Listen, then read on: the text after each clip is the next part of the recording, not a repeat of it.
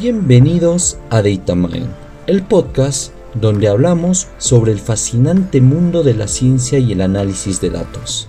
Aquí hablaremos sobre las últimas novedades en la industria, desde la inteligencia artificial hasta Machine Learning, pasando por la visualización de datos y mucho más. Si eres un apasionado de la tecnología y la innovación, este es tu podcast. Acompáñanos en este viaje para descubrir las últimas tendencias y los avances más interesantes en el mundo de los datos. Prepárate para expandir tu mente y llevar tu conocimiento al siguiente nivel.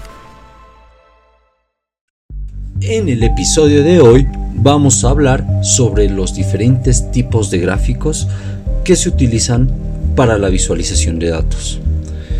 Eh, antes de empezar, les hago una invitación a que pasen, si no los escucharon aún, los anteriores capítulos donde ya profundizamos de mejor manera la importancia de la visualización de datos y también hay un capítulo más en, en donde mostramos la importancia de un buen storytelling en tu visualización de datos. Así que sin más, empecemos con el primer gráfico.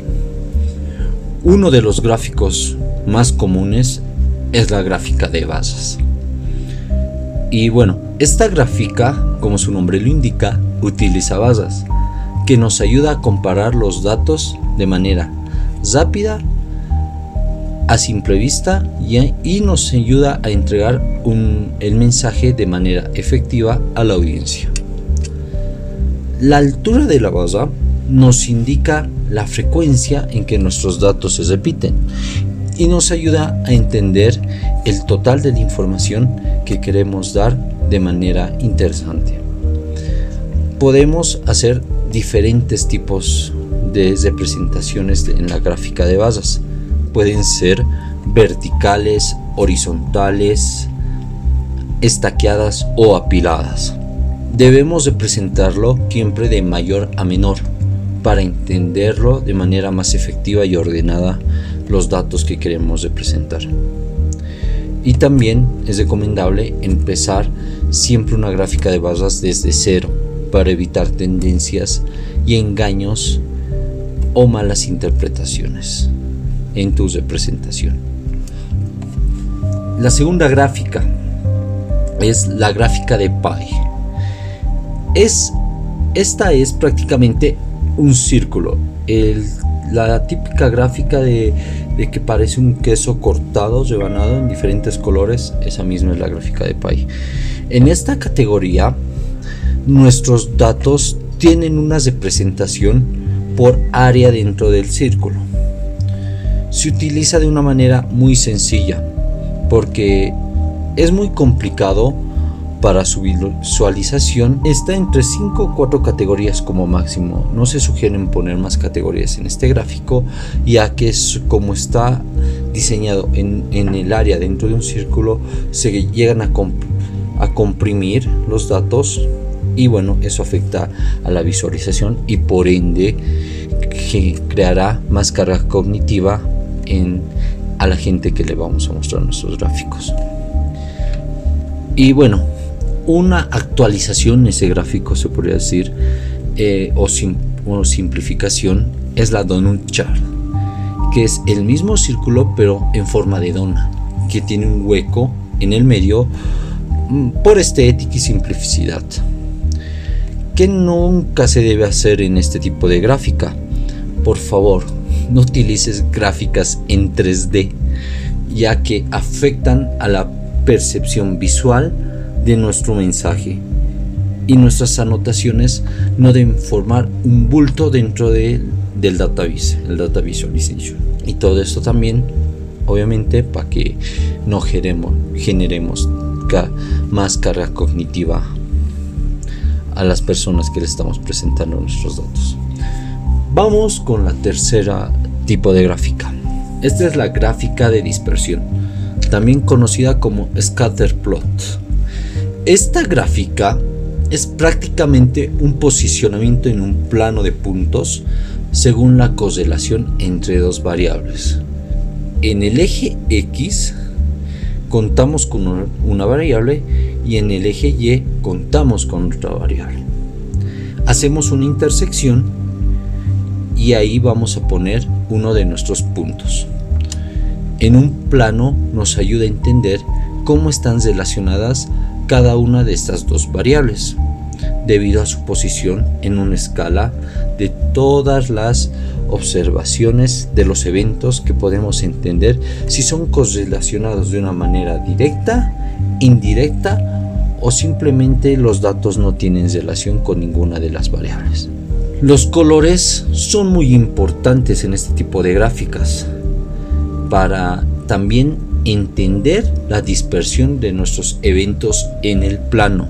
Eh, tienen que tener cuidado también con el poner tus anotaciones en la gráfica, ya que es común que se ponga encima de otra y esto puede evitar la visualización de los puntos, que es lo que más nos importa, ya que queremos identificar el tipo de relación si es que existe en estas dos variables. Vamos con la siguiente gráfica, la, gráfica de burbujas.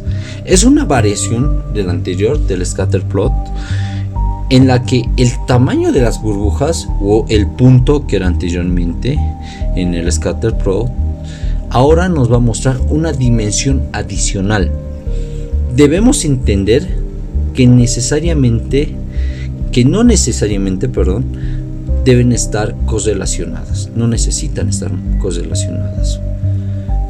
Puede ser también un gráfico único y otra vez igual como en, el gráfico de, de Pi. Por favor, no hagas este tipo de gráficos en 3D, ya que aumenta la carga cognitiva y no se notan los datos de una manera clara y concisa a la hora de presentarlos cuando intentamos hacerlos en 3D las burbujas.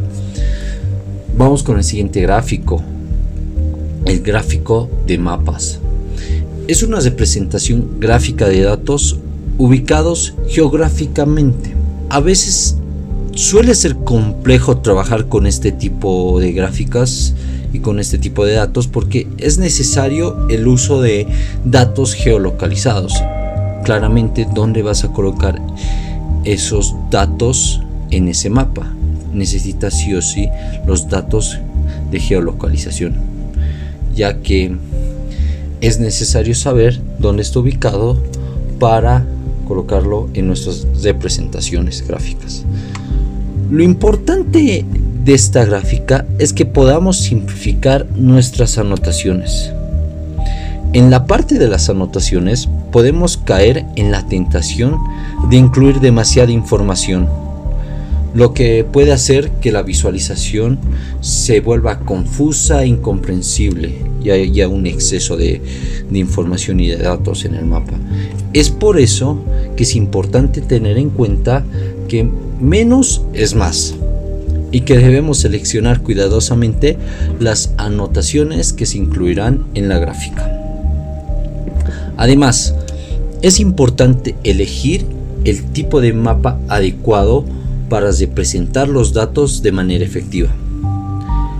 Algunos de los tipos de mapas más comunes son em, los mapas de calor que se ven mucho en lo que son eh, los mapas de, anuncios climáticos, de temporadas, eh, los mapas de puntos y los mapas coróplatas.